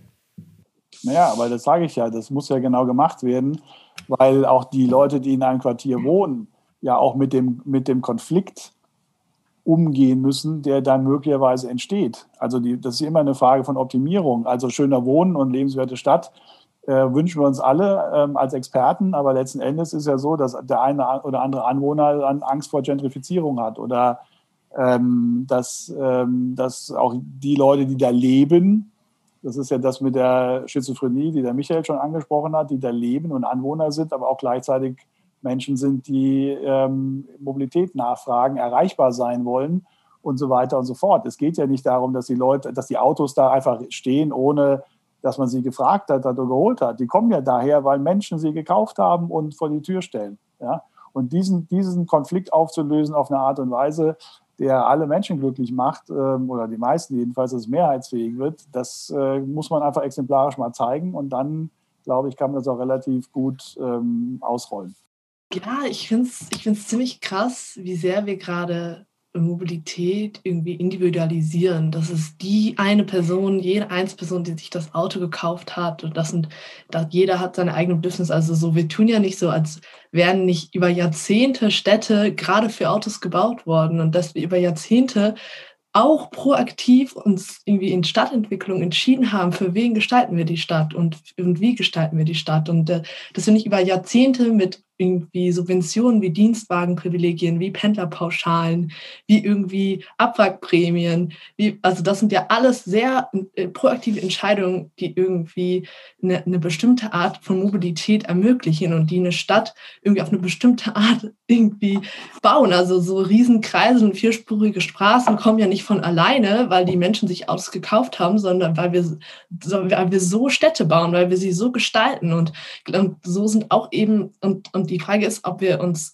und genau, und das, und wir können nicht jetzt erst die Mobilitätswende durchführen, weil wir irgendwelche Technologien haben. Tatsächlich wären natürlich, wenn wir zum, zum Beispiel die Emissionen anschauen, wäre es für, vor Jahrzehnten, hätten wir weniger drastisch handeln müssen, um zum Beispiel unsere Klimaziele einzuhalten. Also das wäre irgendwie früher einfacher gewesen, wäre vielleicht auch einfacher gewesen, bevor wir so viele Straßen gebaut haben. Und jetzt stehen wir halt an der Stelle, an dem in, an der irgendwie viele Städte super unangenehm sind, an denen man sehr unsicher nur Fahrrad fahren kann. Also ich bin in der Nähe von Frankfurt aufgewachsen und durch diese Stadt Fahrrad zu fahren, ist einfach nur, macht große Angst und ist super schwierig. Und, und ich glaube, wir müssen uns, und, und da jetzt irgendwie nochmal umzudenken und zu sagen, okay, wie, wie, also das ist ja mehr als nur eine individuelle Entscheidung, wenn wir, wenn wir wenn wir den ÖPNV bereitstellen, der zugänglich ist, der irgendwie mich schnell von A bis B bringen lässt, dann ist es natürlich, dann, dann kaufe ich mir vielleicht nicht mehr das Auto, weil es dann ein anderes Angebot ist, weil ein Umdenken stattfindet. Und das würde ich, also ich glaube, wir tun ja nicht so, als wären wir, also wir, wir sind ja alle Teil von gesellschaftlichen Systemen und alle Teil von politischen Entscheidungen. Und zum Beispiel ist es ja so, dass wir bei der Mobilität, das, das zeigen ja MobilitätsforscherInnen, dass es an bestimmten Zeitpunkten im Leben irgendwie große Bereitschaft gibt, umzudenken. Wenn man umzieht, wenn man Kinder kriegt, wenn man heiratet, was auch immer, so große Punkte im Leben. Und wenn wir dann da als irgendwie Leute, die gerade die mitentwickeln, die, die, die irgendwie die, Städte mitplanen und so weiter, an den Punkten angreifen und sagen so, okay, du bist gerade neu in diese Stadt gezogen, hier ist ein ein Monat kostenloses Ticket für den ÖPNV, probier's doch erstmal. Und wenn man, und ich glaube, wenn man, und das, das, das wurde auch probiert, mir fällt leider gerade nicht die Stadt ein, wo das gemacht München, wurde, aber. In München wird das gemacht. Genau, in München, okay, super, fast ja perfekt. In München ist das ja zum Beispiel so. Und, und da dann die Möglichkeit, und, und, und, und genau, und ich glaube, so, das sind ja die Ideen, die wir brauchen und einfach zu tun, wir müssen das irgendwie, wir machen Quartiere und, und dann müssen die Leute selber entscheiden. Also das negiert ja einfach voll die Verantwortung, die Akteure wie Autofirmen und wie Stadtentwicklung und sowas in dieser, in dieser ganzen Problematik haben. Michael, du wolltest vorhin noch was ergänzen. Ich wollte nur zwei Sachen ganz kurz ergänzen, weil du das angesprochen hattest. Ähm, individuell auf die ähm, Quartiere gucken. Ähm, und das zweite nochmal die Frage, wie lange dauern so Prozesse? Also das eine individuell auf Quartiere gucken, ja. Das heißt aber auch, das sage ich jetzt ganz bewusst, dass die ewige Leier in Anführungszeichen, die macht das mal bewusst ein bisschen provokativ, in Wien ist der ÖPNV so toll und in Kopenhagen ist Fahrradfahren so toll und es soll bitte alles in unseren Städten auch genauso werden, eben nicht besonders viel weiterhilft, weil die Situation in Wien eine andere ist als in Stuttgart und in München und in Kopenhagen eine andere als in ähm, äh, Frankfurt und, und, und in Stuttgart. Stuttgart. So. Ähm, und natürlich braucht man trotzdem Vorbilder und natürlich ist es gut, äh, in Städte zu gucken, die dort innovativ unterwegs sind. Es gibt ja in den Niederlanden wunderbare Städte, die ganz großartige Fahrradinfrastrukturen haben, von schrägstehend, von schrägstehenden Mülleimern, in denen man quasi fahrend Dinge abwerfen kann, bis zu Ampeln, die sich äh, bei Regen so schalten, dass wenn ich auf die Ampel zufahre, quasi dann Grünlicht habe. Alles, alles super. Aber quasi die Vorstellung, das muss jetzt alles, und zwar am besten sofort, in jeder deutschen Stadt sein, das ist halt nicht besonders hilfreich, weil wir halt Historien in den Quartieren haben. Das ist die eine Punkt. Der zweite, der mir wichtig ist, ähm, ähm, ist gerade wenn man in diese Städte guckt, Kopenhagen, Oslo, Stockholm, andere Städte. Wir waren in äh, Kopenhagen, haben dort uns auch intensiv mit Jan Gehl ausgetauscht. Der hat gesagt, da muss man sich auch mal gucken, da gehe ich auf das ein, was Helena gesagt hat, nämlich auf die Frage, die Städte sehen so aus, weil sie lange so geplant worden sind. Ja, richtig. Das heißt aber auch, wir können sie jetzt nicht innerhalb von drei Jahren umplanen. Jetzt weiß ich auch, dass wir nicht ewig Zeit haben, gar keine Frage. Aber die Vorstellung, wir planen eine Stadt, die 50 Jahre autogerecht geplant worden ist, in drei Jahren um zu was ganz anderem, die ist einfach äh, aus meiner Sicht fehlgeleitet, äh, weil wir das, weil das so schnell nicht funktioniert. Und wer mit Jan Gehl spricht, der hat ganz klar gesagt, wir haben in den 70er Jahren angefangen, Kopenhagen umzugestalten. Und heute sieht es so aus, wie es aussieht. Jetzt hoffe ich, dass wir nicht 50 Jahre brauchen, weil wir die nicht mehr haben, ja, sowas umzugestalten. Aber ein bisschen mehr Luft und ein bisschen mehr Zeit wäre an manchen Stellen hilfreich. Da passt ganz gut der Kommentar auch von Burkhard Horn nochmal, der auch sagt, dass es eben wichtig ist, noch mehr wichtiger als denn je. Und wir lernen gerade in der Corona-Pandemie merken, wie wichtig Erklärung und Kontextualisierung ist.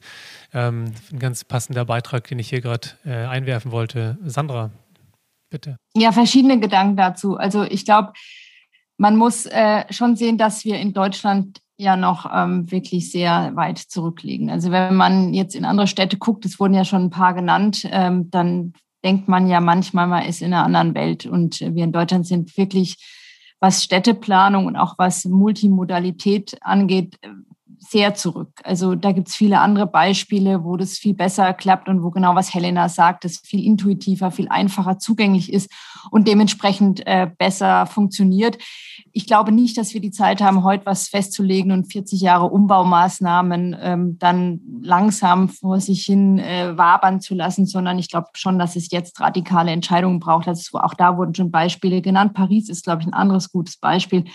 Und es kann nur durch eine Haltungsveränderung passieren. Und da bin ich eher bei dem Thema, ähm, das kann nicht nur quartiersweise. Ich sehe euren Punkt, dass man sagt, ja, jede Stadt, jedes Quartier ist vielleicht anders. Aber ich glaube schon, dass Deutschland erstmal ein Grund, äh, eine Grundidee braucht, wo sie denn in Sachen Mobilität ähm, hin möchten und äh, wo Investitionen getätigt werden, denn auch für die ganze Infrastruktur wird in vielen Bereichen viel zu wenig Geld ausgegeben. Das kann gar nichts werden. Also egal, ob es die Fahrradinfrastruktur, Ausbau von äh, Radschnellwegen, Fußgängerwege, Brücke und so weiter, es ist viel zu wenig Geld, das im Moment da investiert wird. Und da muss viel mehr Geld bezahlt werden, um eine Strecke zu machen. Wenn man sich auch anschaut, welche Investitionen in anderen Bereichen getätigt werden. Und vielleicht noch einen abschließenden Punkt zu Helena. Ich, ich verstehe diesen Blickwinkel aus deiner Perspektive, was du auch gesagt hast, naja, es ist natürlich eine individuelle Entscheidung mit dem Automobil. Ähm, ein Buch, das mich wirklich äh, fasziniert hat, äh, ist die Psychologie des Automobils. Also ein Forscher, der sich mit Fahrradmobilität beschäftigt und sagt, bevor ich mich in Deutschland mit Fahrradmobilität beschäftige, muss ich verstehen, warum die Deutschen so an ihrem Auto hängen.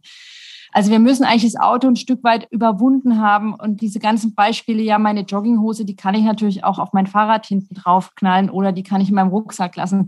Also warum hat der Deutsche insbesondere in den Nachkriegsjahren so sehr an einem Automobil, welche Faszination ist ja nicht nur Mobilität. Also wir wissen ja auch, es gibt die Faszination Automobil, es gibt die Emotion Automobil. Ähm, äh, und das muss man überwinden und neue Faszinationen schaffen oder auch eine andere Faszination mit, mit, dem Auto. Das, wie du ja zu Recht sagst, das wird ja nicht abgeschafft und es hat auch eine Berechtigung. Das müssen wir aber erst überwinden, um dann wiederum in neue Mobilitätsformen zu gehen. Aber zunächst, denke ich, müssen wir in Deutschland eine Grund, veränderte Haltung zu dem Thema Mobilität haben, die immer noch, und da bin ich ganz bei Helena, sehr stark geprägt äh, sind von sehr starker äh, Lobby für den Autostandort Deutschland. Und äh, ich fahre nach wie vor Auto, ich will auch gar nichts missionieren, aber auch andere Themen haben ihre Berechtigung und brauchen in der Politik eine viel, viel stärkere Lobby. Auch ein bisschen die Frage, ob die Ja, Leute bitte. ihre Jogginghosen noch im Auto lassen wollen müssen, unbedingt, wenn sie pro Jahr nicht 10,40 Euro für das Bewohnerparken zahlen, sondern wenn sie pro Jahr 250 oder vielleicht sogar 500 Euro zahlen. Machen wir Also, 2000 ob draus vielleicht. Ein bisschen unterstützend wirken kann. äh, Ich würde ganz gerne mal unsere ZuhörerInnen mit einbeziehen und auch euch. Ich habe nämlich ein kleines Spiel dabei. Ähm, mit meinen Gästen im Podcast spiele ich das manchmal ganz gerne, das Quartett, bei dem ich immer eine kleine Frage stelle mit meistens der Antwort, die in irgendeiner Zahl äh, oder äh, nicht, tatsächlich heute gar nicht nur Zahlen, sondern auch ein paar andere dabei sind. Und ähm, also die Umfrage an euch: Wie viele Leute, äh, wie viele Autos hast du schon besessen in deinem Leben? Da fehlt eine Antwort, ne? Was ist, wenn man noch nie eins besessen hat?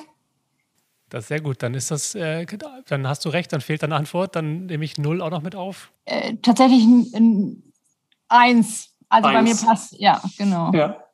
Wiebke? Ja, ich hatte noch nie eins. Aber ich bin auch Berlinerin, muss man dazu sagen. Helena? Auch noch kein, in meinen 18 Jahren noch kein Auto. Michael? Zwei. Und äh, Frieda? Mehr als fünf.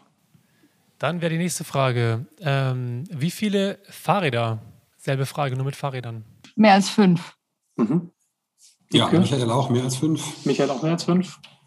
Fahr seit November mein drittes. Okay. Aber wahrscheinlich so vier, fünf. Vier bis fünf. Und Frieda? Mehr als fünf. Gut, die nächste Frage wäre: Hast du aktuell oder im Zweifel auch vor der Covid-Welle, vor der ersten, eine Monatskarte für den ÖPNV besessen? Nein. Ja. Mhm. Ich auch. Jetzt übrigens auch noch. Obwohl ich nicht fahre. Extra Sternchen sozusagen. Helena, was hast du gesagt? Äh, ja, ich auch. Ja. Und nach München? Nein, aber eine Bahnkarte habe ich. Zählt die auch? 50 oder 100? 25. Okay. Welchen Stromanbieter hast du? Ist es ein grüner Strom der Stadtwerke, der Klassiker, oder ist es ein spezieller Ökostromanbieter, ähm, beispielsweise Naturstrom, Greenpeace Energy etc.? Oder ist es tatsächlich, Antwort 3 wäre natürlich auch noch möglich, keins von den beiden? Was natürlich nicht sein darf, deswegen gibt es die Antwort auch gar nicht. Spezieller Ökostromanbieter. Nee, wir haben die hier in Darmstadt ja super, äh, hier die Integra, grüner Strom der Stadtwerke. Hab ich. Mhm. Ich bin beim Thema spezieller Ökostromanbieter. Mhm. Ich auch. Was ein Wunder. Äh, ich habe tatsächlich gar keine Ahnung, wer mein Stromanbieter ist. Das überrascht mich jetzt, aber auch das ist gut. Überraschung ist immer gut. Und Frieda? Stadtwerke. Ähm, dann die Frage: Isst du noch Fleisch? Ja, Aktuell nicht, weil Fastenzeit, aber ansonsten ja. Nee, Wiebke und Frieda, ihr beide esst ihr noch Fleisch? Ab und zu, ja. Ich bin auch Flexitarier. Also nur einmal nein. Dann wäre noch die Frage, wie viele Mobility-Apps auf dem Handy äh, du hast, die du regelmäßig nutzt. eine. Mehr als fünf. Drei. Frieda? Ja, mehr als zehn, locker. Ja, ne? Hätte ich jetzt auch gedacht. Und Helena, schaust gerade nach. also ich habe auch sehr, voll, sehr viele Apps, aber die, ich würde sagen, so drei oder vier nutze ich regelmäßig. Und dann die letzte Frage: ähm, Wie hoch schätzt du deine monatlichen Ausgaben für Mobilität ein? Oh, das ist die schwierigste Frage. Ich sag mal 200 bis 300 Euro. Wenn du mich jetzt fragst, wofür, kann ich dir nicht sagen. So ein bisschen ich vermischt nicht. sich alles. Ne? Ja. Dann muss man mal mit dem, mit äh, dem Auto hier, mit dem größeren der Firma irgendwo hinfahren und dann weiß ich es nicht genau, muss ich sagen. Also ich würde sagen 100 bis 200 Euro und äh, der größte Posten äh, sind äh, die, die Fahrten mit Kind und Kegel und dem Fahrrad in den öffentlichen, weil man dann sowohl fünf Fahrscheine als auch, also für die Mensch, menschlichen Wesen braucht, als auch fünf Tickets für die Fahrräder. Ich würde sagen 100 bis 200 Euro und würde jetzt Wiebke Zimmer zurufen, ähm, in Stuttgart gibt es ein Familienticket, also ein Ticket für fünf. Sind da die Fahrräder mit drin? Fahrräder fahren in Stuttgart kostenlos. Oh, das ist, äh, das, äh, Also gleich umziehen. alle nach Stuttgart.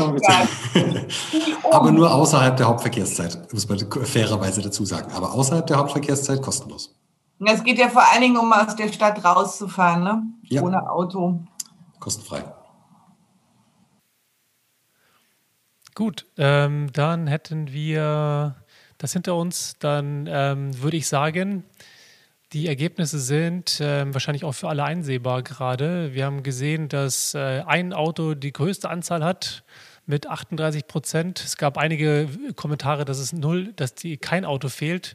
Ähm, ich würde behaupten, das war intentional, aber das wäre leider halb gelogen. Ähm, insofern äh, danke ich für den Hinweis an der Stelle. Fahrräder waren mehr als fünf am meisten. Ähm, nein, bei der Monatskarte Stromanbieter ist der spezielle, äh, der spezielle Stromanbieter der Gewinner. Ähm, Fleischessen ist bei 75 Prozent immer noch mit Ja beantwortet worden. Mobility-Apps sind wir bei 4, bei 38 Prozent und die meisten glauben, dass ihre, monatlichen Ausgaben unter 100 Euro sind, gefolgt von 100 bis 200 Euro. Spannend, sehr, sehr interessant. Mm, eine Frage, die, die ich hier noch notiert hatte. Friede, du hast ja davon gesprochen, dass Digitalisierung jetzt ähm, ein, ein, eine Möglichkeit wäre, um Probleme zu lösen ich finde immer für mich ist das Thema Digitalisierung etwas, was fast schon auch eine Art selber eine Ausweichstrategie ist im Verhältnis zu den eigentlichen Problemen, die wir haben, die ja menschlich sind. Wenn wir davon sprechen, ob ich jetzt meine Jogginghose im Auto lasse oder aufs Fahrrad packe, dann ist das ein menschliches Problem. Da hilft mit Digitalisierung erstmal recht wenig. Ähm, deswegen die Frage, ist Digitalisierung wirklich das, was uns hilft, unsere Probleme der nachhaltigen Mobilität zu lösen oder eben nicht? Also wenn du mich so direkt fragst, dann sage ich natürlich, bestätige ich das, was ich vorhin schon gesagt habe, dass es äh, ein wesentlicher Beitrag ist, weil sowohl auf der Angebotsseite ähm, die durch die Digitalisierung Flexibilität entsteht, äh, die wir brauchen, ähm, um die heterogenen Mobilitätsbedürfnisse zu erfüllen und gleichzeitig aber auch auf der Ebene der Rahmenbedingungen sehr viel mehr Möglichkeiten entstehen. Also ähm, mein, eines meiner Lieblingsthemen ist ja Bepreisung, wie du weißt, und ähm, und die, die bisherigen Formen sind ja relativ krude. Ne? Das sind alles Formen, die kaum Differenzierungsmöglichkeiten halt zulassen. Und dank der Digitalisierung können wir dynamisch bepreisen. Wir können nach allen Regeln der Künste äh, auch differenzieren, äh, können uns überlegen, was denn jetzt nachhaltig wäre und welche Kriterien wir dafür benutzen müssen. Und äh, das hilft schon unfassbar, äh, sowohl, wie gesagt, die Flexibilisierung als auch auf der Nachfrageseite Push und Pull äh, dann anzuwenden und eben die, die Effizienz enorm zu steigern. Und die Lösung Aber, liegt auf der Straße und, äh, und das Aber, muss man einfach äh, sehen und nur das Potenzial ausschöpfen und dann wird alles gut. Die Lösung ist die Straße, die Lösung liegt auf der Straße, da, da bin ich bei dir. Gleichwohl gibt es ja durchaus ähm, das Problem der Rebound-Effekte. Bei der Erhöhung von Effizienz hast du immer Rebound-Effekte, die die Digitalisierung bisher noch nicht gelöst hat.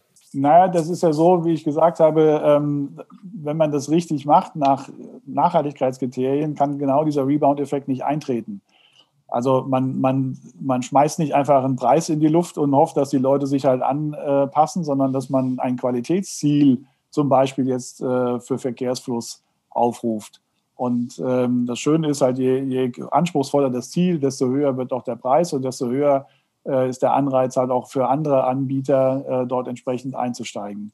Und ähm, das Ganze kann man auch noch trennen, um das gleich äh, vorwegzunehmen, ähm, indem man halt zusätzliche Instrumente einführt, die halt die soziale Abfederung oder eine, eine soziale Verbesserung halt darstellen. Also die äh, Zielgruppen besser da, äh, abbildet, als, als das heute mit der Gießkanne passiert. Und ähm, und wie gesagt, aber wenn man das Qualitätsziel einführt und äh, Soll-Ist-Vergleich macht, dynamisch bepreist beispielsweise, passiert genau dieser Rebound-Effekt nicht.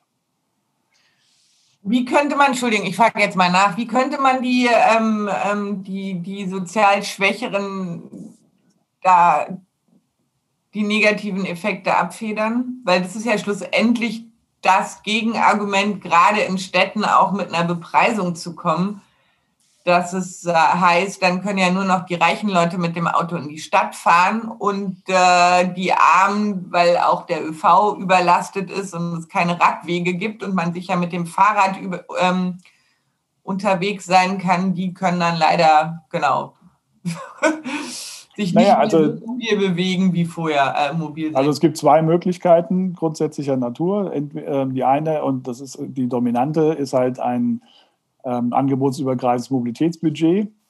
ähm, das äh, sich unter anderem speisen könnte aus, äh, aus den Einnahmen, die man äh, über eine Straßenbenutzungsgebühr ähm, erzielt. Ähm, aber nicht nur, weil Sozialpolitik in erster Linie halt eine gesellschaftliche Aufgabe ist, die aus dem Steuertopf kommen sollte, zum dominanten Teil.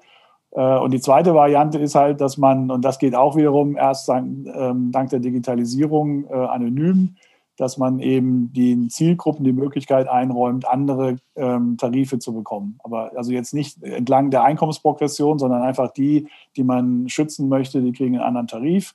Das können die auch, ähm, wie gesagt, über die Digitalisierung anonym in die Systeme einspielen und ähm, werden dadurch letzten Endes besser gestellt, als das heute der Fall ist ähm, mit der Gießkanne. Aber Mobilitätsbudget bedeutet, jeder unabhängig der Einkommensgruppe kann gleich viele Kilometer mit dem Fahrzeug in der, mit dem eigenen Auto in der Stadt zurücklegen oder was heißt Mobilitätsbudget? Nein, das ist ein Eurobetrag und der wird jetzt nicht an alle ausgekehrt, sondern an die Zielgruppen, also Haushaltseinkommen pro Kopf oder äh, physische ähm, Indikatoren, was weiß ich. Ähm, und, und die kriegen ein Mobilitätsbudget. Die kriegen einfach Euro und die können das dann an, ähm, ausgeben, entweder wenn sie Auto fahren wollen für Autofahren oder wenn sie Fahrrad fahren wollen oder sie ein E-Bike kaufen wollen, dann halt dafür, wie auch immer. Das ist ja dann den Menschen überlassen, wie sie sich halt äh, optimieren.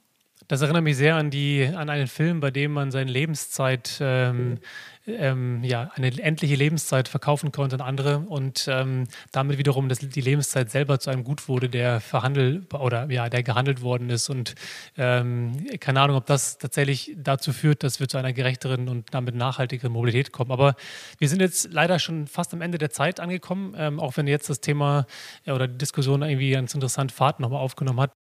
Ähm, die Zeit ist schon mit vier Minuten überschritten, deswegen ähm, die letzte Frage, die ich tatsächlich nur noch gehabt hätte, wäre gewesen, eingangs ja schon mal erwähnt, was genau bringen denn eigentlich solche Mobilitätsrunden, die wir jetzt gerade veranstaltet haben? Und ähm, da würde ich mich freuen, dass all die noch zuhören. Ähm, gerne auch äh, mir eine E-Mail schreiben an podcast.freifahrt.org ähm, oder in den Chat das nochmal schreiben und an euch gerne wirklich nur ganz knapp, mal ganz ehrlich, Hand aufs Herz.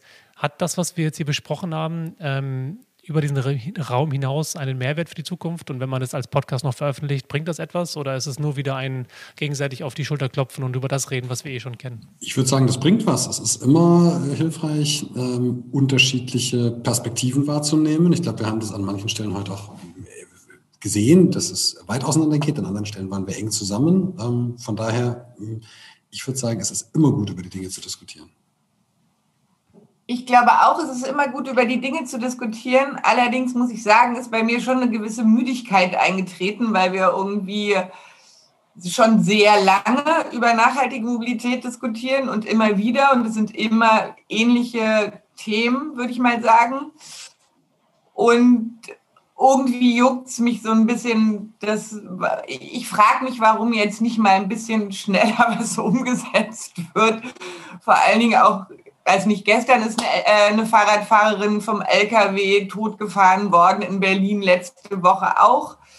Also ich glaube, es ist absolut höchste, äh, höchste Zeit, ähm, dass die Mobilitätskonzepte in der Stadt nochmal zu überdenken und da was zu ändern. Und klar sollten wir immer schön alle mitnehmen, aber ähm, nicht, wenn es dann nochmal 10, 15, 20 Jahre dauert.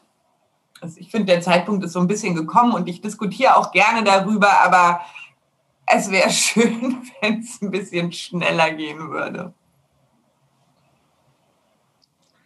Also ich gehe zumindest mit einer guten Buchempfehlung aus dieser Runde heraus. Insofern hat es schon mal was gebracht. Ähm, ich glaube auch, dass das super wichtig ist, dass wir, dass wir uns, dass wir über Mobilität sprechen, weil letztendlich, wie wir Städte gestalten, ja auch ganz viel von unsere, irgendwie unsere Lebensgestaltung und unsere Identität ausmacht und darüber sich auszutauschen und Geschichten darüber zu erzählen, wie es anders sein kann und muss, ist, glaube ich, super essentiell, weil wenn wir uns nicht trauen, darüber zu reden, dann ähm, ja, ist natürlich schwierig mit der Umsetzung, aber ich freue mich natürlich auch oder ist ja natürlich essentiell, dass dieser Schritt der Umsetzung dann eben auch passiert. Und da irgendwie wünsche ich mir auf jeden Fall, dass dass wir mehr wagen, als nur irgendwie immer einzelne Straßen zu sperren, weil das hat nichts mit Mobilitätswende zu tun, sondern ähm, ja, und dann werden sie wieder geöffnet, irgendwie ein halbes Jahr später. I don't know. Ähm, genau, deswegen wünsche ich mir da einfach, glaube ich, ähm, ja, dass wir alle mit ganz viel Tatendrang aus dieser Runde herausgehen. Also ja, ich, ich werde nicht, also sorry, Frieda, nein, nein, mach, nein, du. mach du. Mach du. Ich, ich werde nicht müde, darüber zu sprechen, auch wenn wir das vielleicht unter uns manchmal ein bisschen ähm, langweilig finden. Aber ich denke schon, dass es wichtig ist, ähm, immer wieder darüber zu sprechen und man merkt, dass man doch mehr Leute abholt. Insofern finde ich solche Runden wichtig. Und mit niemand von euch saß ich schon jemals in einer Runde. Also insofern war es für mich auch neu und ich fand jetzt auch, dass die verschiedenen Blickwinkel nochmal drauf, Generationen auch, ähm, dass das ein wichtiger Aspekt ist, dass man es eben aus den verschiedensten Dimensionen denkt. Und deshalb war es schon bereichernd für mich heute Nachmittag. Also ich finde auch, es ist immer wieder äh, bereichernd. Ähm, natürlich ist es so, ich diskutiere die Themen jetzt auch schon seit 25, 30 Jahren und denke mir, ähm, wir könnten schon und müssten auch viel weiter sein, aber das ist nun mal das Schicksal der Demokratie. Ähm, und ich bin halt der Auffassung, je mehr wir darüber diskutieren und, und auch vor allen Dingen positive Beispiele zeigen und, und motivieren, äh, dass die Welt eine, eine bessere werden kann für alle, äh, dann glaube ich schon, dass man auch ähm, da entsprechende Blockaden äh, lösen kann und äh, deshalb auch immer mit guten Beispielen das halt zeigen. Und ähm, ja, und es lohnt sich schon auch über den richtigen Weg zu diskutieren da ist, glaube ich, die große Frage noch, da bin ich auch mal offen und ähm, neugierig nach, für Ideen und Vorschläge, wie man diese ganzen schlauen Sachen und die wertvollen Beiträge, die natürlich zweifelsohne hier heute diskutiert worden sind, an die kommen, die es dann vielleicht äh, im alltäglichen Leben umsetzen müssen werden, ne neben den Städten und Mobilitätsanbietern und ähm, ähm, ja, die wir ja hier so vertreten. Deswegen würde ich sagen, ähm, vielen, vielen Dank zu, äh, an euch alle für die ähm, für die Teilnahme, für die Zeit. Ähm, es hat mir sehr viel Spaß gemacht und ähm, wünsche noch einen sonnigen Nachmittag. Gleichfalls. Servus. Tschüss. Tschüss. Tschüss.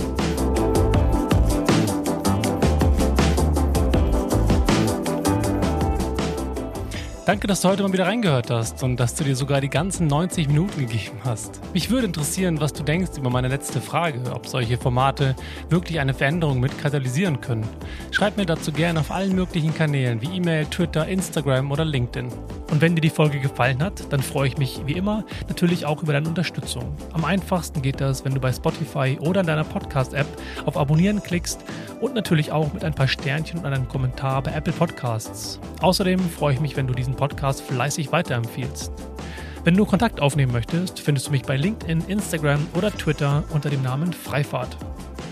Das war es für heute mit Freifahrt. Mein Name ist Sebastian Hofer und ich freue mich, wenn du in der nächsten Folge wieder reinhörst und sage gute Fahrt und lass die Haare wehen.